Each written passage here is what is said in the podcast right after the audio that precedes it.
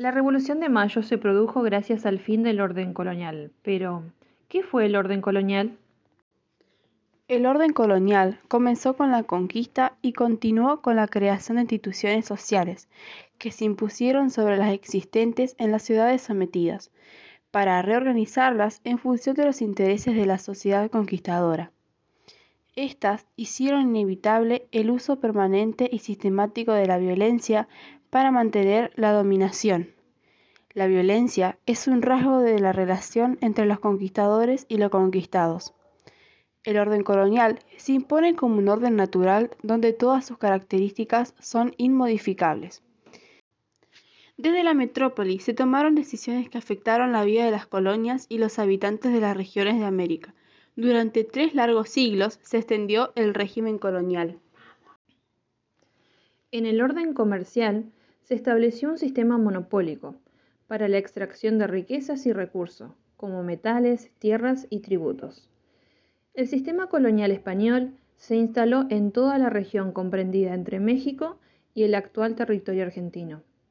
Para organizarlo se creó un sistema político institucional. Esta organización se caracterizó por una centralización impuesta por la monarquía española. Para establecer el control absoluto, la corona organizó el territorio, creó instituciones y nombró funcionarios. Las instituciones coloniales representaban los intereses de la corona y de los sectores más altos de la población. El objetivo principal era gestionar y garantizar la extracción de riquezas y el trabajo indígena. Los cabildos eran sus órganos de gobierno, administración y justicia, cuya jurisdicción se extendía hacia las zonas rurales que rodeaban a las ciudades. Solo podían participar, elegir y ser elegidos aquellos que poseían la calidad de vecinos. El cabildo representaba la parte sana y principal de la población. Por otro lado, las castas inferiores conformaban la mano de obra y eran objetos de exclusión y discriminación junto a mujeres y niños. La corona organizó el comercio a través de imposición del monopolio. Las mismas debían comerciar solo con España y a través de comerciantes que eran autorizados. Además, estaba prohibido comerciar con otros países europeos y embarcar productos del puerto a otro, que sean de las mismas colonias solo se encontraban habilitados dos puertos, uno en América y el otro en España. Pero algunos comerciantes, y sobre todo los criollos, violaban algunas normas, por lo que se hizo más habitual el contrabando o comercio ilegal. Así Buenos Aires se fue convirtiendo en el centro de comercio ilegal y contrabando. Por este motivo se empezó a convertir en el eje de la economía colonial. Pero este orden colonial tuvo un quiebre, debido a que España comenzó a perder la posición hegemónica entre los países europeos, ya que tenía también una industria atrasada y esto provocaba el endeudamiento de la corona. Su producción minera se agotó debido al agotamiento de los yacimientos en Potosí y a los índices de mortandad indígena, así como también del contrabando. España también comenzó a descuidar el control y administración de los territorios colonizados en América para solucionar esta crisis, España tomó ciertas medidas como las reformas borbónicas.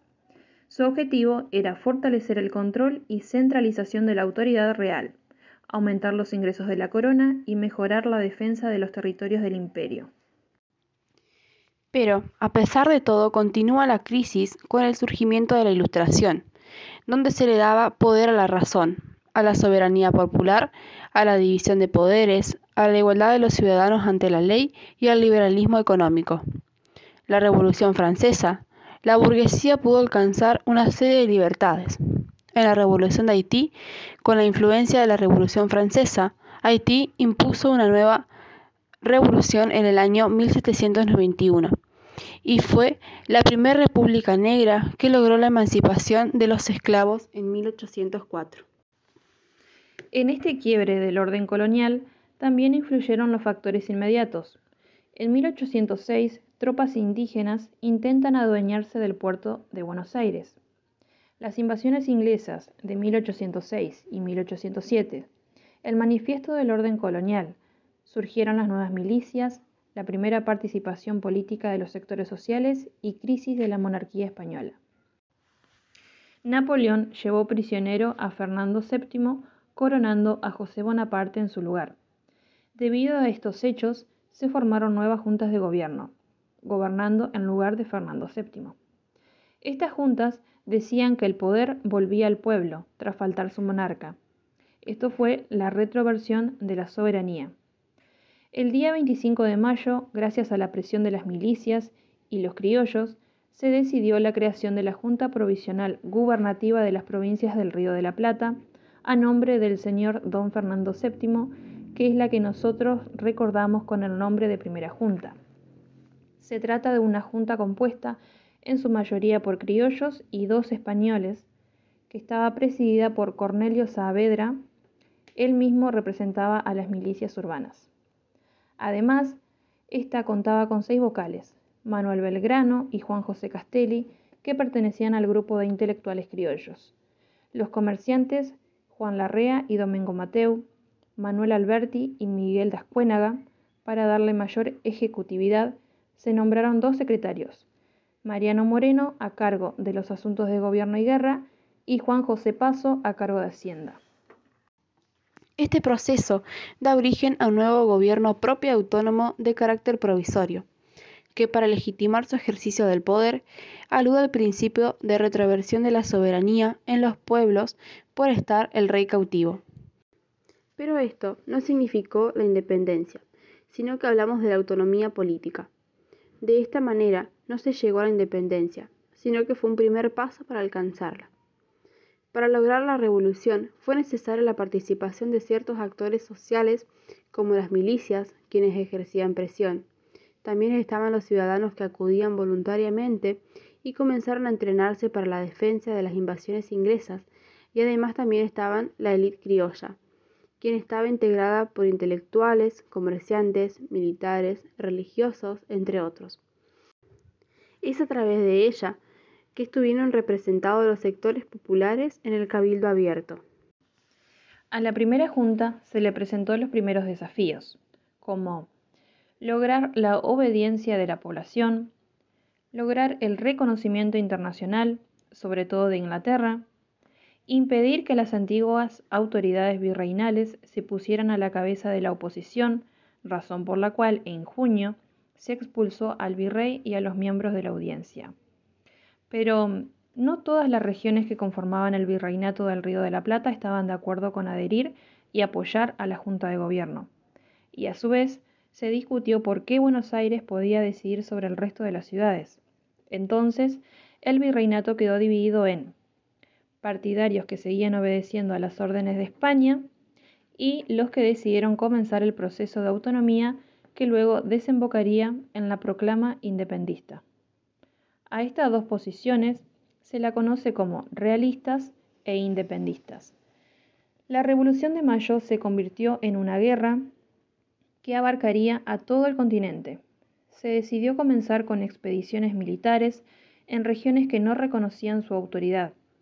Quienes eran considerados sus enemigos empezaron a ser atacados tanto personal como políticamente, así como el destierro, la expropiación de sus bienes e incluso, en el caso de quienes se levantaban en armas o complotaban, la pena de muerte.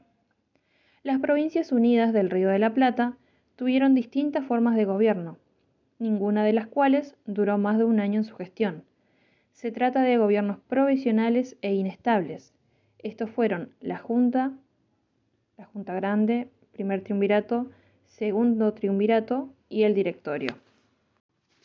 Los principales obstáculos para la organización política fueron la indefinición hasta 1816 acerca de la independencia, la existencia de proyectos diferentes entre los revolucionarios, los proyectos opuestos entre Buenos Aires y las provincias, diferentes intereses tanto políticos como económicos. Como su existencia dependía de los resultados en el frente de batalla los primeros gobiernos revolucionarios fueron débiles y provisorios. El segundo triunvirato convocó a la Asamblea del año 13, la cual tenía como objetivo proclamar la independencia de los territorios de las Provincias Unidas del Río de la Plata, con respecto al rey de España, y sancionar una constitución. ya que varias provincias temían que la Asamblea acabara por consolidar el poder de Buenos Aires. Pero a pesar de esto, se tomaron las siguientes medidas. Designó el antiguo territorio del virreinato con el nombre de Provincias Unidas del Río de la Plata, la prohibición del tráfico de esclavos y dictó la libertad de vientres por la cual de ahí en más los hijos de esclavos nacían libres aunque no abolió la esclavitud como muchas veces se sostiene. Se suprimieron los títulos de la nobleza. También se ordenó confeccionar una serie de símbolos patrios como el himno nacional, la bandera y la escarapela. Se ordenó a la acuñación de la moneda nacional, la supresión del tributo y las formas de trabajo servil como la mita, la encomienda y el yaconajo. Se estableció que el 25 de mayo iba a ser considerado como el nacimiento de las Provincias Unidas del Río de la Plata y que, por lo tanto, debía ser celebrado y recordado cada año. Decidió constituir una nueva forma de gobierno, que fue el directorio. Las revoluciones no se producen en un solo año. 1810 es el puntapié de un proceso político revolucionario más largo, que si bien generará cambios, también tendrá continuidades. Provocará conflictos, luchas, pujas de poder entre distintos proyectos, transformaciones sociales, construcción de nuevas repúblicas y novedosas formas de ejercer la autoridad.